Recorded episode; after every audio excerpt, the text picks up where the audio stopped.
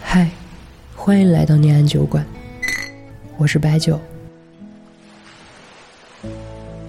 每个人一辈子会认识将近八万人，在我们认识的所有人之中，只有少数几位会变得很特别，会一直保持联系。那些相遇的刹那，都像一首美丽的诗，没有起始，没有终结。他们清新而淡远，苦涩而悠然。前不久，听友小王给酒馆来信，讲述了他的相遇。每个人的青春里，都有一个阳光帅气的大男孩。我的青春里也曾出现过这样一个大男孩。高一，我和好朋友像往常一样吃完饭去操场散步。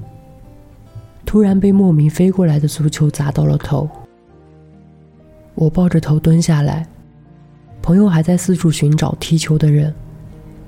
一个穿着白 T、皮肤黑黑的男孩跑过来向我们道歉。朋友数落了他几句，我气嘟嘟的拉着朋友跑回了教室。晚自习，好朋友拉我去上厕所，有一个男生站在教室门口，好像往里面找什么人。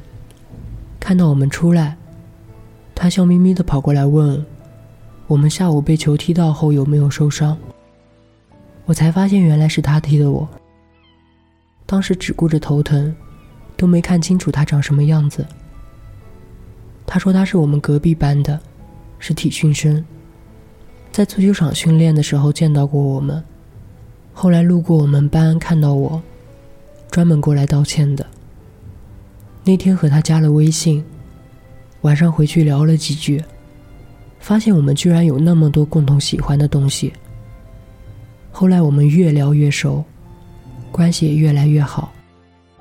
而他似乎总能照顾到我的情绪，有困难的时候也会第一时间出现。我觉得我好像有点喜欢这个大男孩了。直到愚人节那天，我借着机会给他发微信表白。想去试试他。我想着，如果他也喜欢我就好了。要是不喜欢，就当做愚人节的一个小玩笑。消息发送后，他很快回复说他也喜欢我。我又开心又矛盾，不知道他是真的喜欢我，还是愚人节的玩笑。直到他又补了一句：“不是愚人节也喜欢你。”我高兴的又蹦又跳，和他聊了好多。那天我们终于在一起了。我们会经常一起去食堂打饭，一起回宿舍，一起去操场，一起做好多事情。那个时候，身边的好朋友们都说，我们是最让人羡慕的校园爱情。很快，三年的高中生活，犹如白驹过隙一般。从我们的身边溜走了。随着高考的到来，我们的烦恼也越来越多，矛盾也越来越多。会因为生活中的鸡毛蒜皮而吵架，也会因为高考后两个人去哪个城市、去哪个学校而争吵不断。糟糕的感情，疲惫的学习状态，最终的结果，就是我们双双落榜。可能怀着对大学生活的向往，我选择去复读。可他说，作为一个体训生，他真的害怕复读，害怕旧伤复发，害怕一年后又一无所获。他也害怕又经历一次失败。我们沟通了很久，我也劝了他很久，结果都是不欢而散。后来我不再强求，开始专心复读。而他和我也断了联系，我们就这样彼此失联了大半年，谁也没有去打扰谁。直到有一天，我从闺蜜口中得知，她没去上专科，而是去了离我不远的另一个学校陪我复读。她还时常向闺蜜打听我的近况。听到这个消息后，我感觉又惊又喜。和她失联的这半年。有无数个日夜，我确实在和内心做斗争，总是忍不住想发消息给他，可都没敢发出去。我装作一切都没有听到过，只想一心应对高考。很快高考结束了，我被心仪的大学录取了。他发消息给我说：“祝福你。”我礼貌地回复了谢谢。朋友的升学宴上，我们再次相遇了。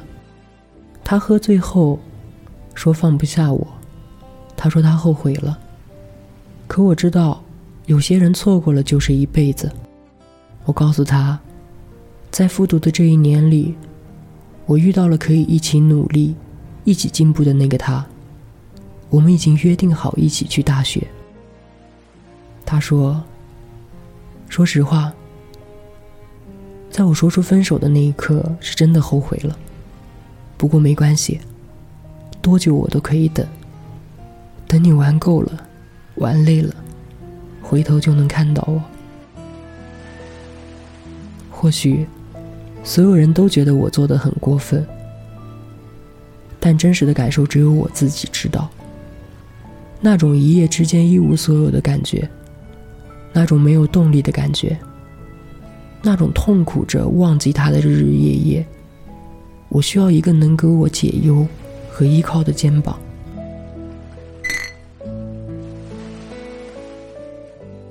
听完小王的整个故事，不禁让我想起了我的《莫格利男孩》中的一段台词：“人的一生中会遇到两个人，一个冲撞了青春，一个搀扶了人生。好遗憾，为什么你不是那个两者都兼顾的人呢？人生短短几十年，我们会和无数人擦肩而过，和很多人相逢，和一些人前行。”再和几个人练习爱情，最后才和一个人共度余生。为了遇见最后的那个，我们都必须经历前面的所有。该你遇见的人躲不掉，该你经历的劫逃不开。人和人的相遇绝非偶然，都是命中注定的。其实，每个人的青春里总会有一个意难平、放不下、舍不得、忘不掉。做不到，爱不了，心不甘的矛盾心理，但我们依然要感谢相遇。正是因为这个青春的意难平，才教会了我们成长，让我们在今后的人生中学会付出与珍惜。希望我们都能不负相遇，也不负青春。我是白酒，感谢陪伴。喜欢我们的话，记得点赞、关注、评论、转发哦。微信公众号和各大平台搜索“念安酒馆”，想念的念，安然的安，就可以找到我们。晚安，亲爱的你。